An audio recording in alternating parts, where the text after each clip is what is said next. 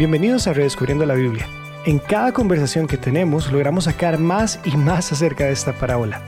En el día de hoy hablamos sobre el siervo malo, aquel que no solamente falló en entregar ganancias, sino que también buscó evadir la responsabilidad. Hay muchísimas cosas que podemos aprender de este caso y queremos compartirlas con ustedes, así que acompáñenos. La última vez quedamos con una idea, o por lo menos yo quedé con una idea, que es la que más me ha capturado en estos días. Y es que estamos analizando la parábola de las minas o la parábola de los talentos. Y algo súper interesante es el momento que Jesús cuenta esta parábola no sabemos o, no habíamos, creo que lo habíamos mencionado, que hay pequeñas discrepancias entre Lucas y Mateo que nos, no, nos dejan estar claros si, es, si están relatando el mismo momento y que Jesús contó solamente una parábola o si son dos parábolas que Jesús contó en dos momentos diferentes. Sin embargo, ambas son situadas en la última semana de la vida de Jesús, por lo menos de la vida antes de la cruz. De hecho, Lucas dice que porque se están acercando a Jerusalén es que Jesús cuenta esta parábola y porque la gente esperaba que el reino de los cielos se manifestara, el reino de Dios se manifestara inmediatamente. Entonces es muy importante el tiempo en el que se da esta historia. En Jerusalén, en las últimas horas de vida del Señor Jesús, cuando sus apóstoles están esperando que se manifieste el Mesías como ellos esperaban que se manifestara el Mesías, como un, líder que los liberara de Roma y todo el asunto. Y a raíz de esto Jesús cuenta una parábola donde dice, no, yo me voy a ir y los voy a dejar a cargo de algo. Y es sumamente importante que sean fieles con eso que les voy a dejar. Y en un momento tan trascendental, donde Jesús cuenta esta parábola porque están llegando a Jerusalén y no estamos seguros si la contó una o dos veces, y si la contó dos veces es más impresionante todavía, Dudo mucho que Jesús esté contando una parábola sobre la fidelidad en general, donde Jesús diga es importante que sean fieles con el carro, es importante que sean fieles con la casa, es importante que sean fieles con los zapatos, aunque por supuesto que tenemos que ser fieles con todas las cosas que el Señor nos ha dado. Pero pareciera que lo realmente importante es que sean fieles con el talento, y qué vamos a hacer con ese talento. Ya habíamos hablado del vínculo que Esteban y, no solo Esteban, sino apoyado en, en lo que otros estudiosos de la Biblia han dicho, hay entre esta parábola y la parábola de las tierras, y en la parábola de las tierras Jesús claramente explica que la semilla es la palabra de Dios. Así que tenemos una pista muy grande para entender que, las, que el talento es la palabra de Dios, lo cual en mi mente se refuerza con las últimas cosas que Jesús dijo antes de ascender a los cielos. Vayan y enséñenle a otros todas las cosas que yo les he mandado. O sea, la palabra de Dios. Entonces, es sumamente importante ser fieles para con la palabra de Dios. Y ese es el tipo de fidelidad en la que Jesús se está enfocando en este último relato.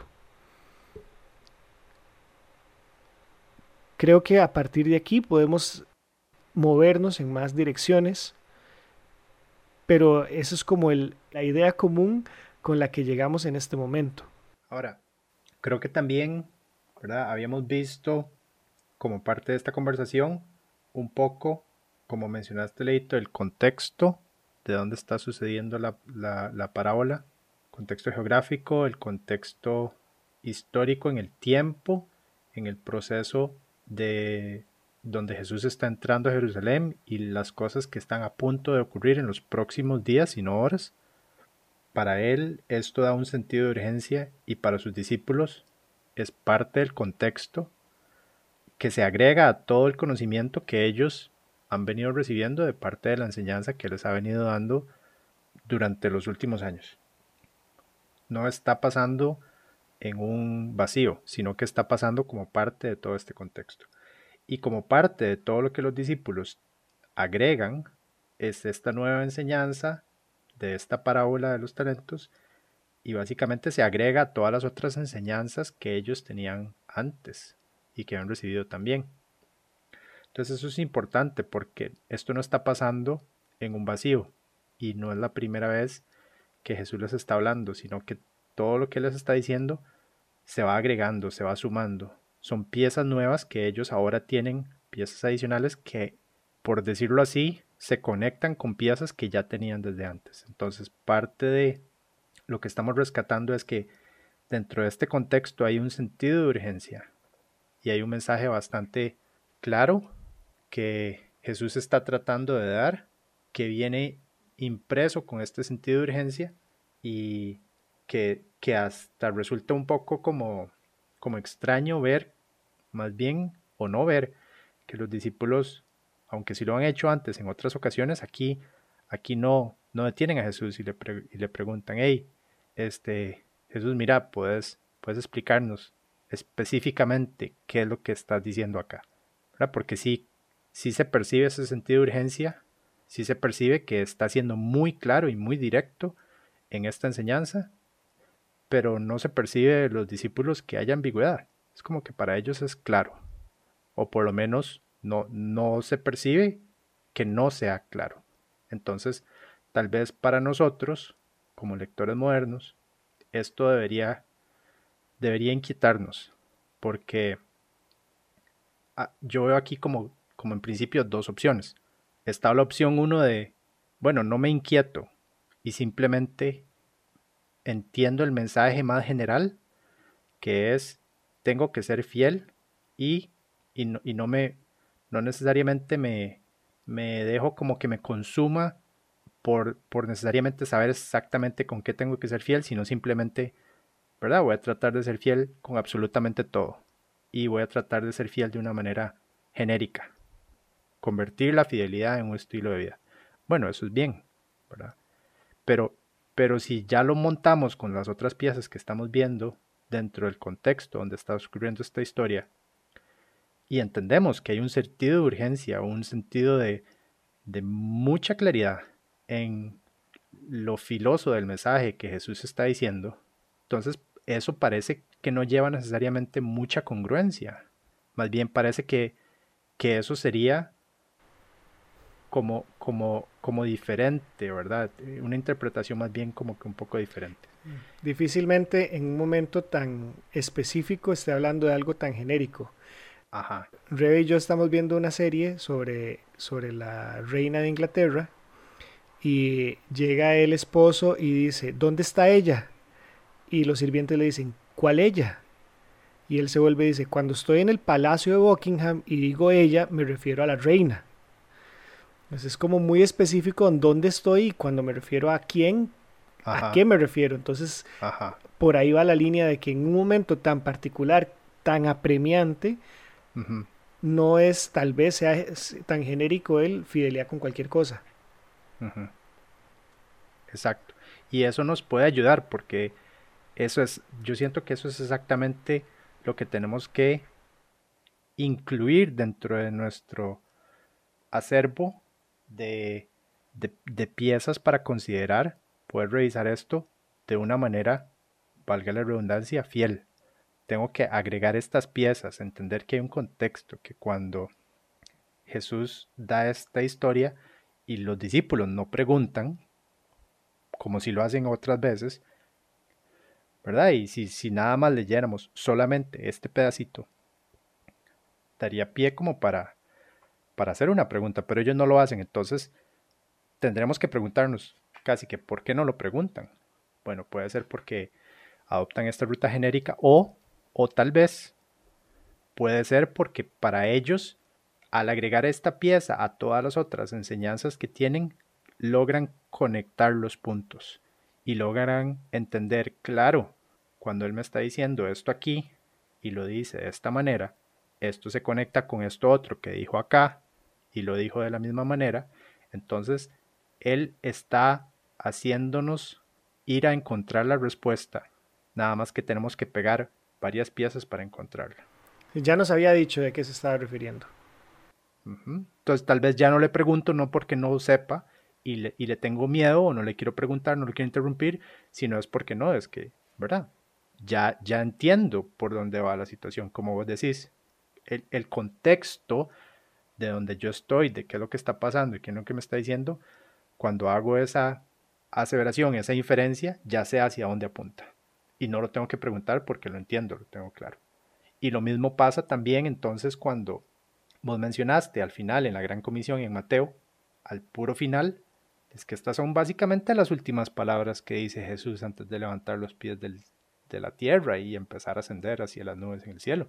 Y ahí tampoco los discípulos se ve como que le, hey, este, dame un minutito, aclaremos esto antes de, antes de que te vayas, te robo dos minutitos. ¿Te acuerdas que ya para de los talentos? Sí, me había quedado con la duda, no importa si, si me la explicas ahora. ¿Tenés chance? Tenés, dame un chancecito, sí. Tampoco ahí lo hacen, ¿verdad? Sino que más bien siguen estando como, como que no, o sea, e, e, eso, eso no lo preguntaron. Entonces ahora, si nosotros hacemos el ejercicio de seguir esa línea, lo que vamos a ver es que en la parábola de, los, de las tierras vemos un poquito eso, que, es, que estamos claros en que al que tiene se le dará más y al que no tiene, aún lo que cree tener, le será quitado. Y lo que se le habla, que se les da en la parábola de las tierras, es el conocimiento de los misterios del reino de los cielos. Es como vos dijiste un poco, Leo, la palabra de Dios puesta en práctica, conocida. Esa palabra, el conocimiento, es un conocimiento personal, íntimo. No es solamente un conocimiento teórico, así como que lo leí, ya lo. No, no es un conocimiento que de verdad conoce, de verdad. O sea, es, es cuando usted conoce una persona, cuando usted conoce un amigo. Es un conocimiento, de verdad, lo conozco. No solamente así es un conocido, yo una vez lo vi, me hablaron de él, como cuando usted tiene un, los, los papás, a mí mis papás me hacen esto, ¿se acuerda que usted tiene un primo tal que vive en San Ramón? ¿Se acuerda que usted lo había una vez lo conoció cuando tenía seis años? ¿Qué va a estar acordando? Yo, yo no lo conozco, ¿verdad? Pero pues yo, pues yo puedo decir que yo los conozco a ustedes, los he conocido. Entonces es un conocimiento real, completo. El conocimiento del, de los misterios del reino de los cielos. Y hemos hablado también que los misterios son entonces esta llave. Es como, como una explicación, como una contraseña que cuando ya la recibo, ya la sé, ya la conozco. Ya no necesito que, o sea, ya, la, ya no necesito como la, eh, tratar de averiguarla, descubrirla. Ya me dieron la contraseña, ya la conozco. ¿Y ahora qué hago con esto? Entonces ahora lo comparto. Ahora, entonces aplico, sí, el principio que vimos en la parábola de los talentos, que es un principio bíblico innegable sobre la fidelidad, de ser fiel con lo que se me da. Pero también vimos que este es un principio bíblico innegable, pero no solamente está en esta parábola, está en muchos lados. Esta parábola de los talentos apalanca un poco este principio, pero no necesariamente es el único lugar donde vemos este principio enseñado de que a los siervos deben ser fieles con los que se les da, deben ser buenos siervos, deben ser buenos mayordomos. Vemos que hay otras parábolas donde no lo son. Esta también nos enseña qué pasa cuando no lo son. Y entonces ahí creo que creo que podemos entonces empezar a ver un poquito más qué es lo que pasa según esta parábola de los talentos en Mateo 25 con el siervo que no es fiel. Porque ya hablamos un poquito de los primeros dos siervos, los que fueron fieles. ¿Qué fue lo que hicieron y cuál fue el resultado? Multiplicaron los talentos que les dieron. Entonces, en este caso, a saber, tenían un conocimiento de un misterio o un conocimiento de una parte de la parábola y lo multiplicaron y lo pusieron en práctica, lo pusieron a trabajar y dio fruto y resultado. Y el Señor les dice, buenos siervos y fieles. Y a este otro, veamos a ver lo que pasa. Este es el contraste, el contrapunto. Le dice, empezando en el versículo 18 de Mateo 25, más el que había recibido un talento, fue y cavó en la tierra, y escondió el dinero de su señor. Y después de mucho tiempo vino el señor de aquellos siervos, e hizo cuentas con ellos. Luego dice, llegando el que había recibido cinco talentos, trajo otros cinco talentos, diciendo, Señor, cinco talentos me entregaste, aquí otros cinco talentos he ganado sobre ellos. Y su señor le dijo, Bien, buen siervo y fiel. Sobre poco has sido fiel, sobre mucho te pondré, entra en el gozo de tu señor.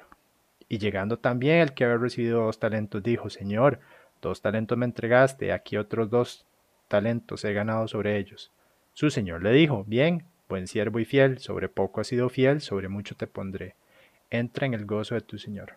Aquí es donde vamos a ver que esta parábola no hace gran diferencia entre los primeros dos. Es como, ¿verdad? Es como que, como que es extra clara en enseñarnos que el que produjo cinco más o el que produjo dos más, de eso no se trata. Es cuestión de producir nada más. Ajá. Y aquí es donde va a ser el cambio de marcha. Aquí nos va a enseñar el gran contraste. Aquí es donde empieza a enseñar la gran parte de la enseñanza. Y llegando también el que había recibido un talento, dijo, y esto es clave, voy a hacer un énfasis acá, Señor, te conocía que eres hombre duro, que ciegas donde no sembraste y recoges donde no esparciste. Y tuve miedo y fui y escondí tu talento en la tierra. Y luego le termina diciendo, he aquí tienes lo que es tuyo. Básicamente se lo devuelve. Y respondiendo su señor le dijo, malo y negligente siervo. Voy a hacer unos énfasis acá. Sabías que ciego donde no sembré y que recojo donde no esparcí. Por tanto te convenía dar mi dinero a los banqueros, y viniendo yo hubiera recibido lo que es mío con usura. Y luego dice, quitadle pues el talento y déselo al que tiene diez talentos, porque a cualquiera que tuviere le será dado, y tendrá más, y al que no tuviere, aún lo que tiene, le será quitado. Y al siervo inútil, échenlo en las tinieblas de afuera, allí será el lloro y el crujir de dientes. Entonces tal vez como para ver qué piensan de esto. Tal vez como podemos empezar en el, en el 24. ¿Qué piensan ahí? Yo lo que veo ahí, eh, vamos a ver, es la típica actitud de alguien que hace algo mal pero no lo quiere reconocer. Normalmente son las excusas, o sea, ahí lo que él hizo fue dar una excusa. Cuando dos hermanitos se están peleando, difícilmente alguno quiere reconocer, siempre le echan la culpa al otro, ¿verdad? Y aquí hay algo muy interesante y es que él encuentra fácil justificarse en el hecho de que el Señor es un hombre duro, mm. así es como lo dice. Y también da una excusa, recoges donde no sembraste. Pero el punto es, al fin y al cabo, ¿a quién está, a quién está responsabilizando o en qué está evitando por completo la responsabilidad sobre sí mismo, ¿verdad? Y eso es algo típico y, es curioso verlo en otros momentos en la Biblia. Adán eh, come de la fruta y le dice a Dios, la mujer que tú me diste me dio a comer. ¿A quién le está echando la culpa? A Dios por haberle dado a la esposa, eh, digo, la mujer. Exacto. Le echa la culpa a Dios, que es, la misma actitud que tiene este, este siervo. O cuando Saúl eh, se pone a hacer algo que él no debía de hacer, que era hacer eh, sacrificios, y llega Samuel y le dice, ¿qué has hecho? Le echa la culpa a Samuel porque le dice, es que tardabas mucho en venir, no venías y el pueblo se me iba ¿de quién era la culpa? De Samuel. Entonces, algo que yo veo ahí es una actitud típica, la actitud típica de no asumir la responsabilidad ante algo y de echarle la culpa a, alguien, ¿verdad? Y en este caso echarle la culpa al Señor. Esa es como la primera actitud que veo ahí. Y una excusa, tras de todo, malísima, me parece a mí. Porque es sumamente irracional, porque es como, ok, yo sé que usted es muy exigente, yo sé que usted es muy duro, yo sé que usted no le importa ir a recoger a donde usted no sembró. O sea, eso para usted no es problema. Entonces, como usted es así, me dio tanto miedo que preferí no hacer nada. Mm. A mí nunca me pareció que tenía sentido. Porque más bien si yo tengo tanto miedo de una persona así, lo que uno dice es, no, aquí es poniéndole a hacer algo. Porque donde yo le llegue a este señor con las manos vacías, va a haber problemas. Me parece que incluso su actitud de evitar la responsabilidad lo hace poner una excusa malísima. Posiblemente él sabía que no tenía excusa para lo que había hecho, especialmente cuando llegaron los otros y, entregaron un, un fruto. Y con tal de no hacerse ver tan mal o con tal de excusarse, inventó una, hizo una excusa malísima, malísima, malísima. Totalmente. Y al final lo peor es que en la excusa la culpa la tiene el Señor. Y digamos, por eso es que eh, a mí me gustaría analizar algunas actitudes de este siervo. Lo, bueno, lo primero es que le dicen siervo malo. No solamente le dicen infiel, sino que le dicen malo. Y hay varias actitudes ahí. Número uno, eh, ya hemos hablado que un talento es algo sumamente valioso. Ya eso lo teníamos bien definido, una cantidad enorme y que a cada uno se le dio conforme a su capacidad. Entonces, este siervo, en lugar de sentirse honrado por recibir la responsabilidad y en vez de sentirse privilegiado porque están confiando algo valioso en sus manos, lo que hace es restarle valor a eso. No lo dice aquí, o sea, no, no lo dice, pero uno puede leer entre líneas con esas con esa actitud, él le resta valor a lo que se le confió. Simplemente va y lo, lo, esconde y encuentra muy fácil decir, te estoy devolviendo lo que es tuyo. O sea, yo no me robé nada, aquí no quité nada, no me lo comí en confites, no me lo comí en confites, ¿verdad? Pero, pero, entonces, tranquilo. Salimos tablas, no me, no me lo robé, no construí, entonces salimos tablas. Pero el punto es que entre líneas, yo lo que puedo ver ahí también es alguien que no valora lo que se le dio, que no valoró, que no, que no le dio importancia, que no le pareció importante. Y, así es como, eso es lo que refleja, no le pareció algo importante. Eh, y es interesante que va y lo entierra. Me recuerda un poco más bien la parábola del reino, en donde dice del que va y encuentra en un terreno un tesoro Ah, mm. y va y vende todo y se despoja de todo, pero para desenterrarlo. Para sacarlo. ¿Y por qué? Porque más bien ir y vender todo para sacar aquello, lo que refleja es que aquello vale demasiado. Ese es el punto. Y este agarra lo que vale demasiado y ¿qué hace? mete debajo de la alfombra. entierra Exactamente. Exactamente. Entonces, una actitud que veo también en él es que no valora lo que se le está entregando, ni se siente honrado, ni se siente privilegiado, sino que más bien le termina como reclamando al, al Señor, porque como él es duro y entonces no, aquí está, esto es suyo, ya está. No, no valora, esa es una de las cosas ahí, otra actitud. Y es curioso también porque eh, si uno lo compara un poco, y aquí sí es un contraste muy diferente, pero igual estamos hablando de algo que el Señor Jesús nos da a nosotros, independientemente igual si son los misterios o si se refiere a, otras cosas o incluye otras cosas aparte de los misterios. Pero el punto es, eh, nos está dando algo. Y, si uno analiza eh, la historia de Israel, es una historia de un Dios eh, amoroso que normalmente compara a Israel muchas veces con una esposa infiel, que él dándole todo ella se aleja, ¿verdad? Y se aleja y comete adulterios y hace y se va tras otros dioses y es una historia muy común en el Antiguo Testamento eh, y muy común también con el tema del fruto, de que no dan frutos.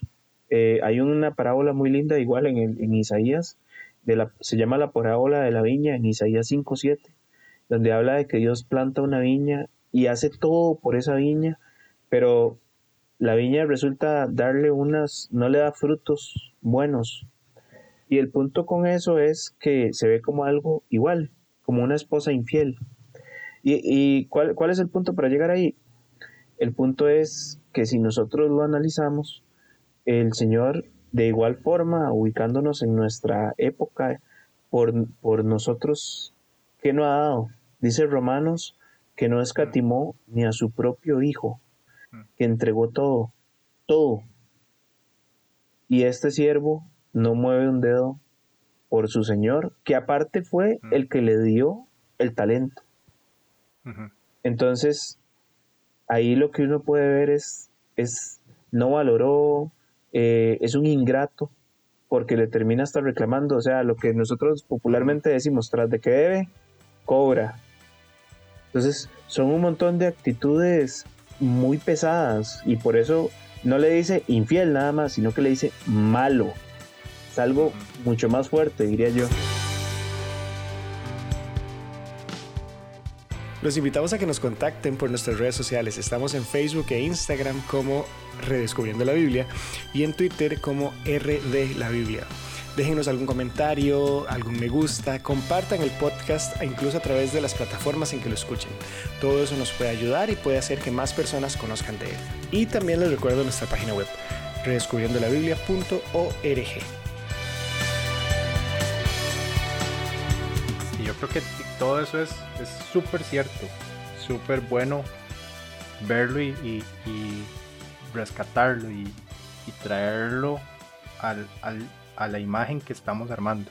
Esa palabra malo es muy muy buena y, y creo que es muy importante entonces que en esta conversación mantengamos esa línea de tensión. ¿verdad? Estamos hablando de, de algo malo, estamos hablando de maldad. Y una, y una de las cosas que rescato de lo que estás diciendo, Jorge, entonces es que me gustó mucho la línea que hiciste con Adán después de que pecó y la línea que hiciste con Saúl en, en, en uno de sus grandes fallos que casualmente creo que es cuando a raíz de eso eh, es desechado, ¿verdad? También, que es esto que está pasando entonces es algo malo. Y como, como acción, y también entonces habla de lo que hay dentro de este siervo que produce esta mala acción. Entonces, esta mala acción no solamente como que él cometió un errorcillo, sino que todo lo que está saliendo de él y todo lo que está saliendo a la luz nos habla de lo que hay de aquí adentro de este siervo y lo que hay es maldad. Entonces estamos hablando de que esto no es simplemente un, una equivocación, sino que es una transgresión. Otra palabra para transgresión es no solo una falla de, que no acerté lo correcto que tenía que hacer, sino que traspasé lo que no tenía que hacer.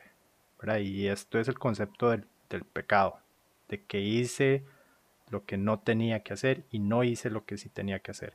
Y eso es, al final de cuentas, es a los ojos de Dios, eso es maldad, porque va en contra de quien Él es, se antepone a su misma naturaleza, a su mismo carácter, que es la bondad.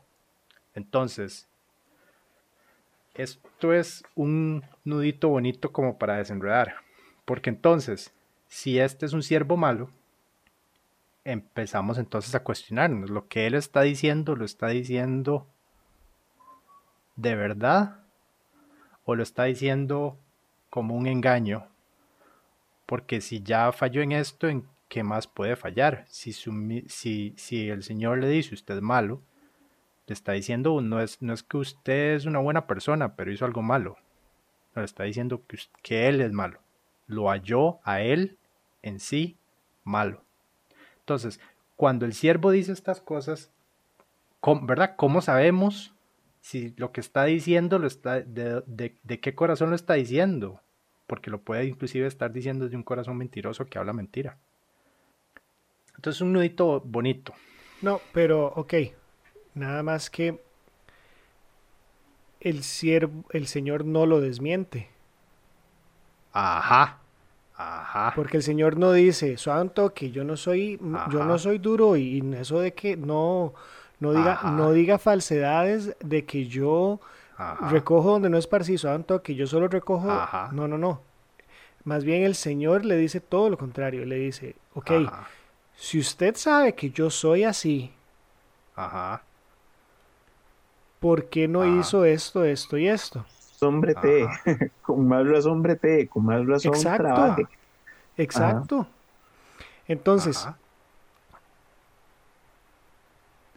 él no es malo porque esté mintiendo. No, no, le están diciendo malo porque esté mintiendo. Ajá. Porque no está mintiendo. O por lo menos, si estuviera mintiendo, lo hubieran desmentido. Ajá. Eso es completamente verdadero. Porque yo he escuchado esta parábola muchas veces. Y vuelvo a lo mismo. Por eso es que como la he escuchado muchas veces y he escuchado miles de interpretaciones. Bueno, no sé si miles, pero bastantes. inclusive he escuchado personas que han dicho, no, mira, es que lo que estaba haciendo este chaval es, ¿verdad? Para zafarse, le, tira como una, esta frase, nunca la he escuchado antes de, esa, de esa explicación, pero la, entendí en el instante. Dice, es que para zafarse de, la regañada que le iban a meter, como que le tira una chinita al señor. Y lo, nunca había escuchado esa frase antes, pero entiendo como que quiere decir como, no, mira, es que es que usted es muy mal, usted es muy, ¿verdad? Como que está tratando como de alguna manera el siervo como de congraciarse con el Señor. No, pero, pero eso, es, eso es no haber tenido una mamá brava. Porque a mami, Ajá. a mami brava, yo llego y le digo, ay mami, pero es que usted, ah, no, peor fajazo. Ajá. Dale la culpa a la mamá. Exacto. Exacto. Pero exacto, pero, pero esa frase yo la escuché en una interpretación de esta parábola. Y luego cuando, cuando entendí lo que estaba tratando de decir esa frase, dije yo, no, pero, pero no e, eso no alcanza el objetivo, porque si de verdad fuera el objetivo zafarse y hacerle bien, le hubiera dicho algo más. Pero eso no es lo que, pero le dice esto. Entonces, entonces yo creo que esa no es la intención de congraciarse, decirle esto solo como para congraciarse el, el, siervo malo, con su señor cuando lo llama cuentas. Entonces, ¿verdad? Entonces, ¿por qué se lo dice? Y entonces, viendo lo que le dice, yo creo que es una clave para entrar a ver por qué se lo dice, de dónde viene lo que le está diciendo, viendo qué es lo que le está diciendo. Y él le empieza diciendo en el 24. Y llegando también el que había recibido un talento, dijo, Señor, entonces empecemos, empecemos por el principio lo primero, primero, primero, primero, primero, primero que le dice es, en su respuesta cuando le llaman a cuentas es, Señor. Y eso nos dice algo. Nos dice que lo identifica como Señor. Y automáticamente que Él se identifica, que Él se entiende identificado como no Señor, sino como siervo. En su primera palabra de su respuesta entendemos que entiende la dualidad de los roles, le asigna al Señor un rol superior y por implicación se entiende en un rol que no es ese rol superior, sino en un rol como de tal vez dependencia o como un toque de sumisión. pero de entrada su primera palabra de su respuesta nos hace ver que, que sabe con quién está hablando y en qué condición está eh, haciendo esa declaración, haciendo esa respuesta. Él entiende que está siendo llamado a cuentas, que se le está pidiendo unas cuentas y se le está pidiendo una respuesta. Punto. Ahora, eso es algo que él entiende, eso es algo que él conoce. Luego sigue diciendo, conocía, o podemos decir entonces, conocía también que además de ser Señor, conocía también entonces que eres hombre duro. Entonces aquí voy a, ir rescatando dos palabras de esto. Primera palabra, conocía, que ya la habíamos visto hace un ratito. Es esta misma palabra de conocer.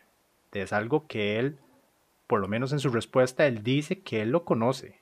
No solamente que lo había visto una vez o que le mandaron el talento por correo y le mandaron las instrucciones por email y nunca lo había visto cara a cara. Supuestamente, supuestamente él dice que lo conocía y que es duro.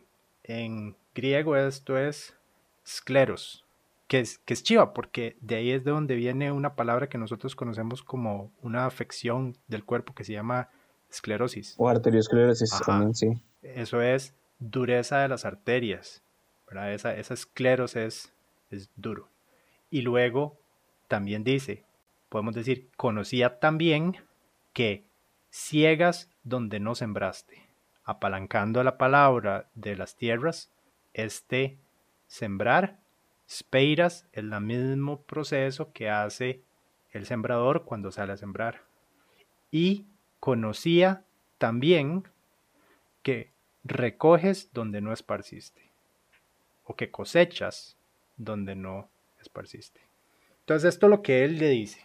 Y supuestamente lo que estamos viendo en su respuesta es él está llamando a cuentas al siervo y el siervo lo que está respondiendo como sus cuentas, está abriendo sus libros y lo que está demostrando como sus cuentas es qué es lo que tiene a su haber en estos libros de contabilidad, en estos libros de cuentas. Y esperando que con eso que está mostrando salirle bien librado.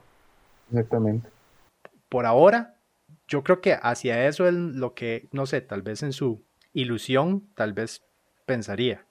Pero en principio, por ahora simplemente está mostrando, está abriendo la, la cartera, está abriendo la billetera, está abriendo la bolsa y está enseñando el contenido de lo que tiene adentro. Pero, pero también es importante entender, o sea, yo me acuerdo una vez, cuando estaba en la U, que yo llegué a la revisión del proyecto y le dije a la persona, no hice nada. O sea, había pasado personalmente algo ahí medio que me sacó de base los días que tenía que trabajar ese proyecto. Y lo votado. ese proyecto lo dejé votado. O sea, llegué mm. con los con el archivo que nada más decía hola mundo. yo sabía que no me iba a ir bien, pero uno igual se presentaba como por lo menos para librarse de algo. A estas alturas, él sabe que no le va a ir bien, pero está diciendo algo. Tal vez corrijo lo que dije antes, no sé si para salir bien librado o por lo menos para no salir tan trasquilado como podría salir. algo tiene, o sea, él no está diciendo, Señor, vamos a ver, llegar diciendo la verdad, Señor, no hice bien mi trabajo y aquí estoy esperando que usted me haga lo que, me, lo que tenga que hacer, que me castigue con el castigo que me tiene que castigar,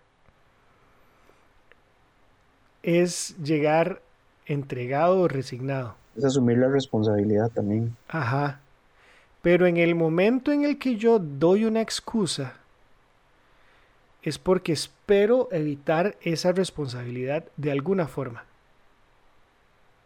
Cuando me hace muchísima gracia lo que decías hace un rato, porque él llega diciéndole Señor, o sea, todavía llega con un cierto respeto, diciendo, ok, hay una distancia entre usted y yo.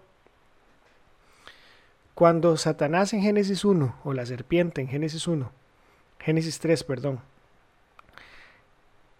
está dialogando con Eva en, en diferentes palabras la serpiente le dice a Eva, Dios les mintió, porque si ustedes comen de ese fruto no se van a morir. pero él sí sabe algo, sí sabe por lo menos una cosa. Que ustedes serían como él. Entonces, Satanás algo de crédito le da a Dios, algo sabe, por lo menos sabe que ustedes serían igual que Él. Aquí Él también está dándole algo de crédito al Señor, porque le está diciendo, Señor, está poniéndolo en su lugar respectivo. Pero Él espera salir, no sé si bien librado, pero está esperando no salir siendo responsable de lo que hizo. Y el, y el Señor tiene que estar entendiendo eso. Sí, él trata de evadir la responsabilidad y acusar al Señor. Y les, quiero leer un versículo que es impresionante porque se, se refiere a eso. En Proverbios 19.3 dice, la insensatez del hombre tuerce su camino mm. y luego contra Jehová irrita su corazón. O sea, mm al final le termina echando las culpas a Dios. y es algo similar en este caso. Tras de que no hizo algo, entonces terminó enojándose con y, utilizando a Dios como excusa o al Señor, ¿verdad? Como excusa, echándole la culpa. Yo no sé si, si quería bien, salir bien librado, pero por lo menos estaba tratando de evadir la responsabilidad. Sí, y, eso lo vemos entonces en esa excusa, en esa justificación que él hace como diciendo, ¿verdad? Él llega y le presenta los, porque lo llaman a cuentas. Esto es como cuando usted le dan, como cuando a uno le daban dinero para que fuera a comprar algo y usted tenía que regresar con el artículo que compró, con la factura y con el vuelto de lo que sobró de hacer esa compra. Entonces él está regresando y está abriendo sus libros de contabilidad y él lo que espera es que según la matemática que él en su cabeza está haciendo, de no necesariamente voy a salir, de aquí, aquí mi mate me dice que yo no, no voy a necesariamente salir mal. Y si hubiera... Porque yo no me robo nada. Exacto. Y si en el peor de los casos, es su culpa. Pero él, pero él ya sabe que sí le va a ir mal. Porque acaba de ver dos personas que les fue muy bien. Y él de una vez le echa la, la excusa a alguien, a la otra persona. Es que si yo si yo, si yo soy ingenuo y no me doy cuenta que me jalé una torta, yo perfectamente llego y digo, hey, señor, ¿qué tal? ¿Todo bien? Sí, ve, aquí le cuidé muy bien, aquí lo tiene. Se lo cuidé muy bien, es más, hasta le, le, le, pulí la plata, le pulí el talento. Y el siervo que dice, eh, perdón, el señor que dice, no entendió. no, entendió ni siquiera qué era lo que yo esperaba. Pero si él llega excusándose y echándole la culpa a alguien más, es que él sabe que está en una situación en la que él está perdiendo, le echa la excusa al Señor y yo creo que anda buscando cómo evadir la responsabilidad. La estrategia no es la mejor, porque hasta la excusa que da es ilógica, pero por ahí va la idea. O sea, está totalmente nublada su forma de ver las cosas. Es como, como cuando en, los en un ministerio de gobierno eh, no ejecuta su presupuesto y luego, luego pueden decir, no, pero vea, es que no despilfarramos, no, no despilfarramos en gasto. No, pero es que no utilizaron el dinero para lo que era. No generaron los proyectos que tenían que hacer, no ejecutaron. Y al no ejecutar, por eso la plata no se gastó. E, ese es el punto, o sea, la inacción, la inacción no, e, el hecho de que la plata esté intacta no excusaría a nadie en ese caso, ¿verdad? A nivel del gobierno no excusaría a nadie. Y es algo similar lo que pasa ahí. Es como, como yo le decía a Rebe, hablando de un expresidente, entregó al país en superávit, sí es cierto, el final de su mandato entregó al país en superávit, no hizo nada, No construyó pero ni una calle, pero entregó al país en superávit. Exacto, entonces no, no alcanzó el fruto que se esperaba, no dio la cosecha que se esperaba. Y aquí creo que eso, lo que estamos llegando a, algo que es, que siento que estamos muy de acuerdo, que evita su responsabilidad. Ahora, hay algo con lo que no necesariamente siento que, ¿verdad? Y, voy, voy a decir por qué. No necesariamente siento que lo que él está diciendo sea una excusa, necesariamente. Porque lo que él está diciendo yo lo veo más bien como que está dando demostración de todo lo que él, y voy a hacer aquí las comillas en el aire, conoce. Él está diciéndole al Señor, y otra vez estoy haciendo las comillas en el aire, conozco todas estas cosas. Conozco que usted es Señor y que yo soy siervo. Conozco que usted es duro. Conozco que usted ciega donde no sembró y conozco que usted recoge donde no esparció. Él supuestamente le está diciendo que supuestamente él conoce todo esto. Y digo supuestamente con tanto énfasis porque, como hemos estado hablando en el versículo 25, lo próximo que dice es no lo que él conoce, otra vez, supuestamente, sino en el 25 es lo que resulta en él de ese supuesto conocimiento. Pero como, como ahora estabas mencionando vos, ¿verdad? Si de verdad usted fuera duro, si yo de verdad conociera a una persona que es duro y de verdad, entonces, tuviera miedo, ¿qué haría? Y no, me pongo a trabajar más y más rápido. Y él dice, y tuve miedo, pero parece que no tuvo miedo, porque más bien lo que fue a hacer es esconder el talento. Entonces, aquí en el 25 ya no vemos al siervo diciendo lo que él conoce, como, como listando como, como hechos, como aseveraciones, como verdades. Ya en el 25 empezamos viendo a ver dónde la cosa se empieza a torcer. Y dice, y tuve miedo, pero de verdad tuvo miedo, de verdad. Y sí, claro, porque es muy, muy, muy, muy duro y, y además ¿verdad? Y es un señor y, y, y, va, va, a cegar donde no sembró y va a recoger donde esparció. Entonces, si usted conocía eso, ¿por qué no lo hizo? Porque me dio miedo. Pero, pero entonces, ¿qué creía que iba a pasar al enterrar el talento? Si de verdad usted lo conociera, de verdad, y de verdad ese conocimiento de verdad le produjera miedo, te obligaría o te llevaría a hacer lo que tienes que hacer no lo contrario. Y aquí quiero rescatar un versículo que creo que habías mencionado vos hace un tiempo, Jorge, Deuteronomio 5:29. Creo que lo mencionaste en uno de los episodios pasados del podcast. Cuando lo mencionaste me encantó. Dice, ¿quién diera que tuviesen tal corazón? Esto es Dios hablando sobre su pueblo.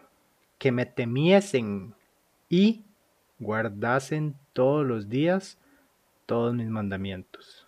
¿Para qué? A ellos y a sus hijos les fuese bien para siempre.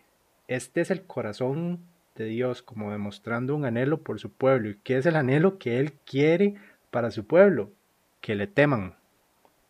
Pero entonces, si de verdad, de verdad, de verdad, de verdad, le temieran, ¿qué es lo que Dios dice que sucedería? que guardarían todos los días sus mandamientos. ¿Y qué les pasaría a ellos cuando hagan eso? A ellos y a sus hijos les iría bien para siempre. Exactamente. Me gusta mucho. Eh, hay un señor español, escuché una prédica de un, señor español que me gustó la forma en que describió el temor, porque muchas veces equipararlo a, al miedo que menciona él eh, no suena, como dice Esteban, bueno, si teme, entonces eso lo debió haber llevado a más bien a hacer las cosas. Escuché una prédica de un viejito español en donde él dice, bueno, pero entonces Dios desea que le tenga miedo. ¿Qué sería temor? Y, él dice, la forma, la forma más sencilla que encuentro yo de explicarlo, dijo ese, ese señor, em, es tomarse a Dios en serio.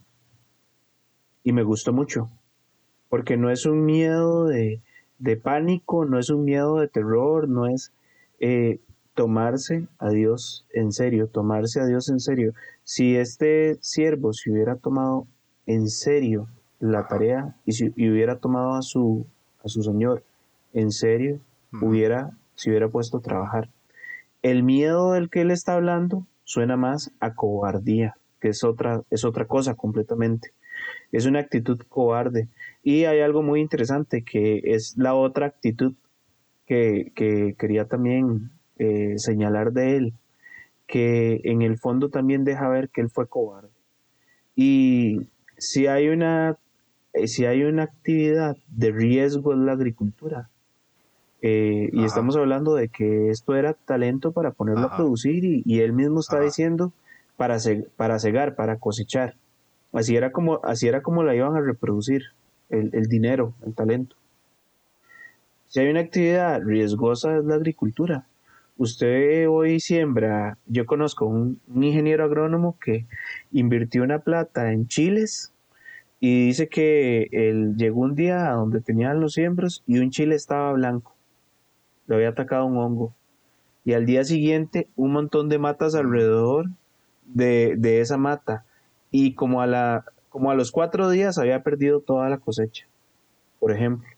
Y es un caso moderno. Mm. Entonces, si hay una actividad en donde hay riesgos, en donde las, hay cosas que pueden salir mal, por ejemplo, es en la agricultura. ¿Cuál, ¿Cuál es el punto con eso? El punto es que la cobardía lo lleva a uno a evitar tomar riesgos. Es preferible evitar tomar riesgos. No, yo no veo en él un temor de tomarse al Señor en serio, sino lo que veo es una cobardía. Eh, si algo puede salir mal, entonces mejor, mejor no doy el paso. Mejor, mejor lo evito. Y hay dos versículos interesantes sobre la cobardía que, que me llaman la atención. Hay uno que está en Deuteronomio 28 que es cuando Dios está hablando de cuando su pueblo va a ir en algún momento a hacer la guerra contra otra nación, una orden. Eh, dice que van a llamar a todos los, los varones que son aptos para la guerra, pero luego, ojo lo que dice, dice, y volverán los oficiales a hablar al pueblo y dirán, ¿quién es hombre medroso y pusilánime. Vaya, vuélvase a su casa y no apoque el corazón de sus hermanos como el corazón suyo. Mm. O sea, lo que está diciendo es, si hay alguno que tiene miedo y no quiere ir a la guerra, de una vez devuélvase, porque si no va a, a meterle miedo a los otros también, le va a meter miedo a los compañeros, y alguien así no sirve tenerlo de soldado. Y la otra, y la otra es cuando eh, estaban por conquistar la tierra, eh, los, judíos habían salido con señales y milagros, habían cruzado eh, por el mar, por, como, pero como por tierra seca, y ya cuando estaban a punto de entrar a la tierra prometida, se llenaron de miedo, se llenaron de cobardía. Y hay un versículo en Números 14.3 en donde ellos reflejan esa actitud y dicen, ¿y por qué nos trae Jehová a esta tierra para caer a espada y para que nuestras mujeres y nuestros niños sean presa? ¿No nos sería mejor volvernos a Egipto? Esa es la típica actitud cobarde. Entonces, el punto es, el punto es que ese, para mí ese siervo no refleja temor, sino lo que refleja es cobardía. No evitó todos los riesgos. ¿Cuál es la forma más sencilla de evitar riesgos? Meterlo, enterrarlo. Porque aún, aún llevarlo al banco implica un, implica un riesgo. No es cierto que el banco podría eventualmente, no sé, la moneda se devalúa, algo pasa, eh, lo que sea. o sea, aún evitó todos los riesgos, cualquier riesgo, todo lo evitó. Y yo creo que en el fondo esa es la actitud, es más cobardía que otra cosa. De acuerdo, completamente, porque entonces podríamos leer más bien esa palabra, y tuve cobardía, que es que es más, más clara, porque uno puede tener temor con entereza. Es más, el temor con entereza es algo que puede exaltar a una persona humilde. Pero la cobardía es algo que se trae abajo, como estabas diciendo Jorge, no solo a una persona, sino que puede contagiar de cobardía a otros. más bien se puede traer a un gran número abajo. Exactamente. Entonces, hasta aquí él viene diciendo lo que supuestamente él conocía en el versículo 24 y en el 25 él empieza su justificación de cómo lo que él supuestamente conocía lo lleva a actuar.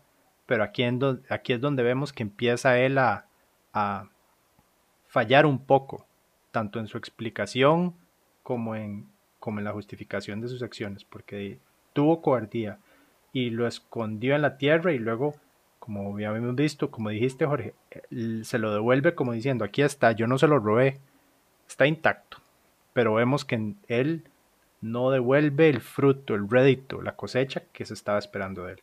Y en el 26, su señor le responde, malo y negligente siervo.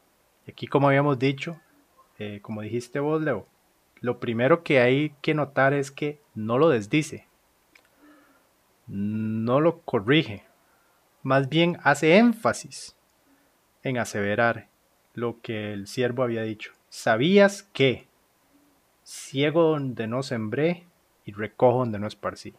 Entonces lo que le dice el siervo no es mentira. Lo que el siervo supuestamente conocía de él, aparentemente sí es cierto. Pero ¿qué es lo que sucede? Pero yo creo que es que en realidad sí lo conocía, pero en realidad no lo conocía. ¿Qué quiero decir con esto? Hay una frase, estas frases también se conectan con otras partes de la escritura, pero se conectan un poco diferente. Yo no sé si alguna vez han escuchado esto de cosechar lo que se siembra. En, en Gálatas 6.7 hay un versículo que dice, no se engañen, Dios no puede ser burlado todo lo que el hombre sembrare, eso también cosechará. ¿Verdad? Entonces parece que hay un principio, y de hecho que se habla en muchos lugares y hasta en libros del principio de la siembra y la cosecha, y eso se da para un montón de cosas, ¿verdad? Sacadas de miles de contextos. La teología de la prosperidad. La teología de la prosperidad, uff, esa, esa es una pésima teología. Pero pero hablemos un poquito de eso, ¿verdad? ¿Qué es lo que dicen ellos que predican la teología de la prosperidad? Que si usted siembra como dando ofrendas de dinero de manera muy abundante, va a cosechar como si se recibiera de Dios de manera muy abundante muchas bendiciones y todo lo que usted quiere y todo lo que usted anhela. Y esto es una mala interpretación de este principio que vemos en Gálatas 6.7. Gálatas 6.7 dice que lo que el hombre siembre, eso también cosechará. Y luego en el versículo 8 dice, porque el que siembra para su carne, de su carne cosechará corrupción. O sea, que está explicando qué es lo que significa. Más el que siembra para el espíritu, del espíritu segará vida eterna. No nos cansemos pues de hacer el bien, porque a su tiempo cosecharemos, si no desmayamos.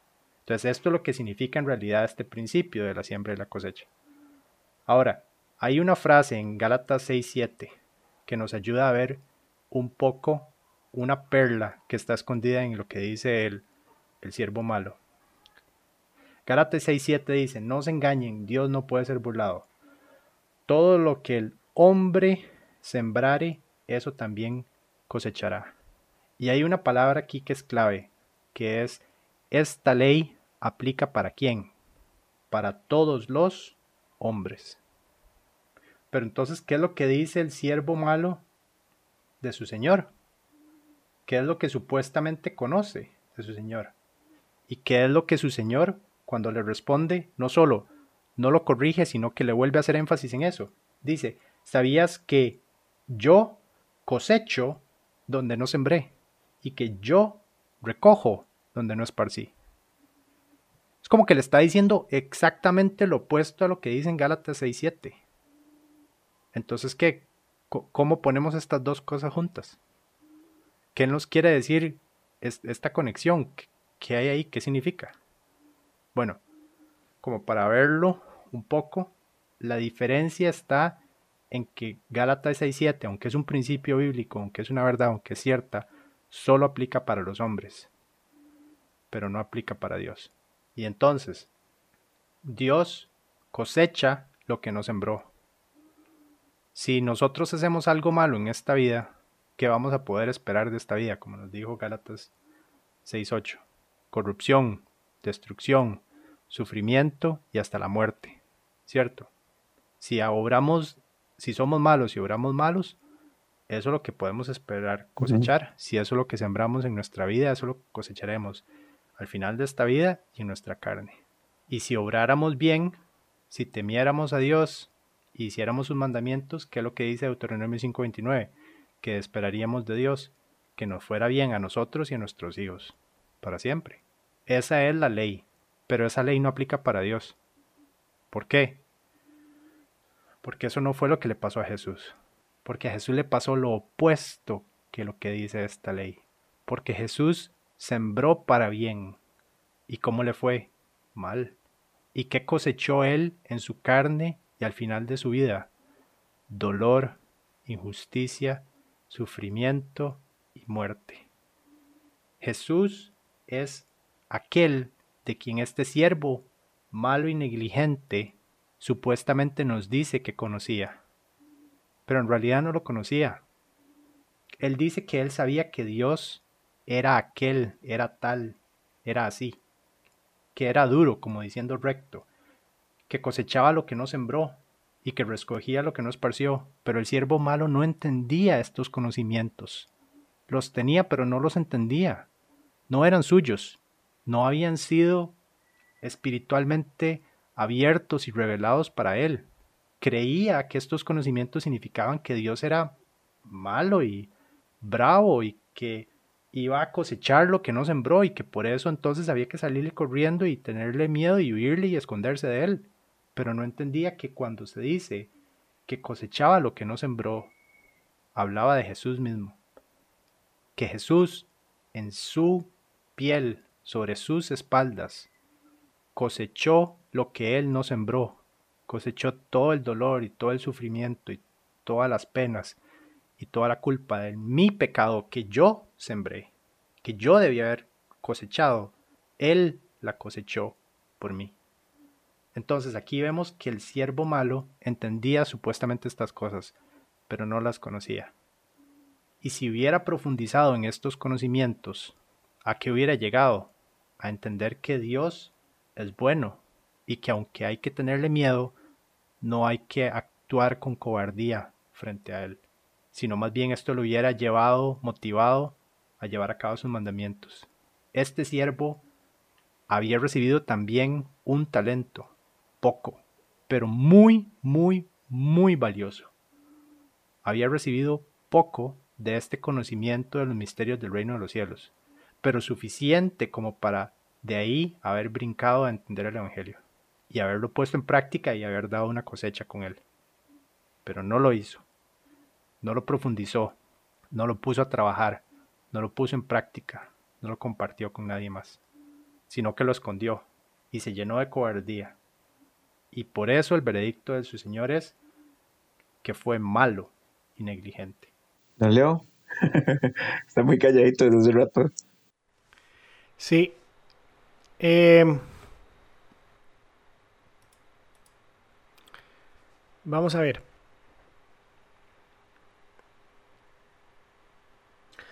Lo, primero a lo que quisiera devolverme, y, son varios minutos a donde me quisiera devolver, es hablar del temor del miedo.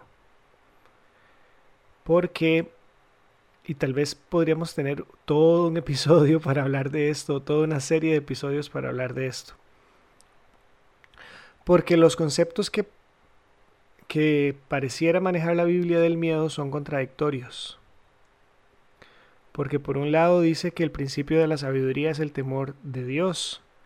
Y por otro lado dice que en el amor no hay temor porque el perfecto amor echa fuera el temor y en algunas partes del Antiguo Testamento decía y no tenían temor de Jehová en sus corazones. Y aquí vemos a este, este hombre ah, diciendo que tuvo miedo y eso lo, lo hizo estar inactivo.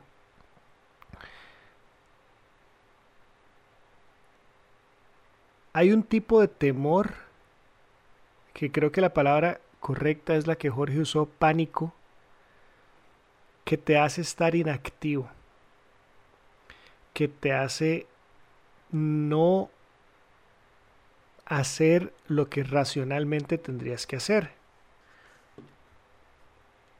Cuando entras en pánico, eh, sos capaz de hacer cualquier cosa. Cuando yo tengo un cierto temor o un cierto respeto o una cierta reverencia o, o me tomo en serio algo, eso no implica que yo tenga inacción, todo lo contrario, eso implica que hago lo que tengo que hacer. ¿Por qué yo no me brinco el semáforo? Que me lo tomo en serio. Porque tengo miedo, porque tengo miedo de que venga un carro en la otra dirección y me envista. Entonces, ese temor no me, no me inutiliza más bien me hace tomar acciones. Además de esto, hay un grado más allá del temor y es el, va a sonar contradictorio, el temor que se genera a través del amor. Mis amigos, los que me conocen desde hace tiempo, saben que manejar a mí me gusta mucho y me gusta mucho apretar el carro y me gusta mucho la velocidad y la disfruto. Y, e ir a los go-karts a correr es de lo que más disfruto hacer. Y durante varios años antes de, casarme, eh, incluso corrí un poco más de lo que debiera haber corrido, tal vez en la calle común y corriente. Cuando empecé a salir con Rebe, pero ya en serio, recuerdo perfectamente un día donde alcancé cierta velocidad, vi, vi a la velocidad que iba y me entró miedo. Pero el miedo que me entró fue qué miedo causar un accidente y perderme de lo que puede ser mi vida con ella. Entonces, mi amor por ella produjo un miedo que me llevó a hacer, las, hacer algo diferente. Espérese a que tenga hijos. A eso precisamente quería llegar, a eso quería llegar, porque me imagino que si, si algún día vos estuvieras en una situación comprometedora en la que, eh, no sé, Dios no lo permita, pero te van a asaltar o pasa algo así, mm, me imagino que más que el temor de lo que te pueda pasar a vos, es el temor de ¿qué pasaría entonces con mis hijas? Claro. Porque hay un temor que más bien me lleva a actuar en la dirección correcta. Pero ese es un temor que nace a través de tener una relación, nace a través de tener un amor por la otra persona o las otras personas o una relación con las otras personas. Pero si yo nunca me relaciono con alguien, no tengo miedo de perderme lo que no tengo con esa persona. Mm. Pero una persona con la que no me, no me relaciono, una persona a la que no conozco, sí me puede generar pánico. Porque cuando me han asaltado, no los conocía y me generaron pánico. Este siervo tiene pánico porque no hizo nada. Le tenía pánico a su señor. Porque no hizo nada. De oídas posiblemente conocía quién era el mm. Señor. Mm. Había escuchado seguramente de, voces de otros que era un, un señor regañón que estaba esperando que se cometiera el más mínimo error para caerle encima a los siervos. Y tuvo pánico. Y lo más impresionante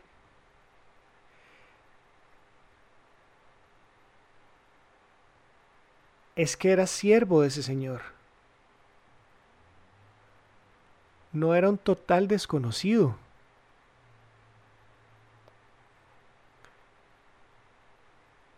Se suponía que tenía que tener esa relación con el Señor. Se suponía que tenía que saber cómo era Él. Porque era un siervo. Pero no se había tomado el tiempo de conocer a su Señor. No era un total extraño. Entonces, esta persona, en mi opinión, nos, nos puede ilustrar cuán peligroso es para, para nosotros el no tomarnos el tiempo de conocer quién es nuestro Dios. Y si no me tomo el tiempo de conocer quién es nuestro Dios o quién es el Dios al que yo digo servir, entonces o sirvo al Dios del que he escuchado, o peor aún, sirvo al Dios que fabriqué en mi imaginación. a mí me hace gracia porque a veces eh, bromeando con amigos alguno dice algo y alguien dice, no, espérese para correrme porque ese rayo que le va a caer no me, no me pega a mí, sino solo a usted.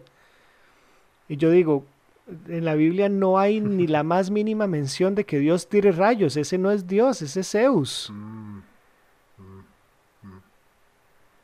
Ese no es el Dios de la Biblia. Todavía si puede decir que la plaga no me caiga a mí, o que el fuego del cielo y el azufre no me caiga a mí, es bueno, todavía, pero el rayo no es Dios, ese no es el Dios de la Biblia.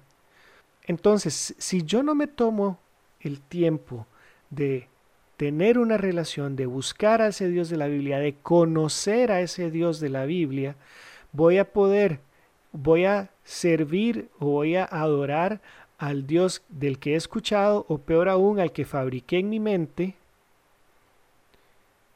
y voy a llegar a la presencia de Él con las manos vacías, viendo a otros siervos presentarle los, sus ganancias, y yo voy a inventar una excusa que no tiene razón. O sea, tengo que poner a trabajar lo que Él me ha dado. Pero tengo que conocer primero a quién es el Dios que me dio lo que me dio para poder entonces, ahora sí, entendiendo el amor y entendiendo quién es Él, empezar a trabajar. Y entendiendo ahora sí que es un Dios que es cierto, no recoge lo que sembró, porque en nuestra vida ha sembrado bien y bien y bien, y de parte nuestra no ha recibido bien, bien y bien.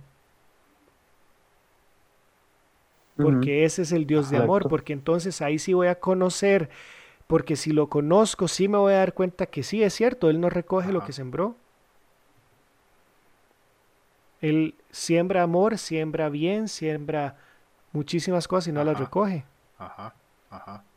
Pero tengo que conocer a ese Señor. Tengo que invertir el tiempo estudiándolo, eh, conociéndolo, orando, meditando, no sé, lo que sea. Porque eso es lo que aprendo yo de este siervo infiel entonces, a través de todo lo que hemos estado hablando en este rato. Como siempre nos pasa en estas conversaciones, terminamos descubriendo más cosas acerca de Dios y de su maravilloso amor por nosotros. El día de hoy no fue la excepción y quisiéramos saber qué han redescubierto ustedes acerca de Dios, de su amor y de su palabra. Les recuerdo nuestras redes sociales, nuestra página web para que nos compartan y nos cuenten las cosas que han ido redescubriendo. Hasta la próxima. ¡Chao!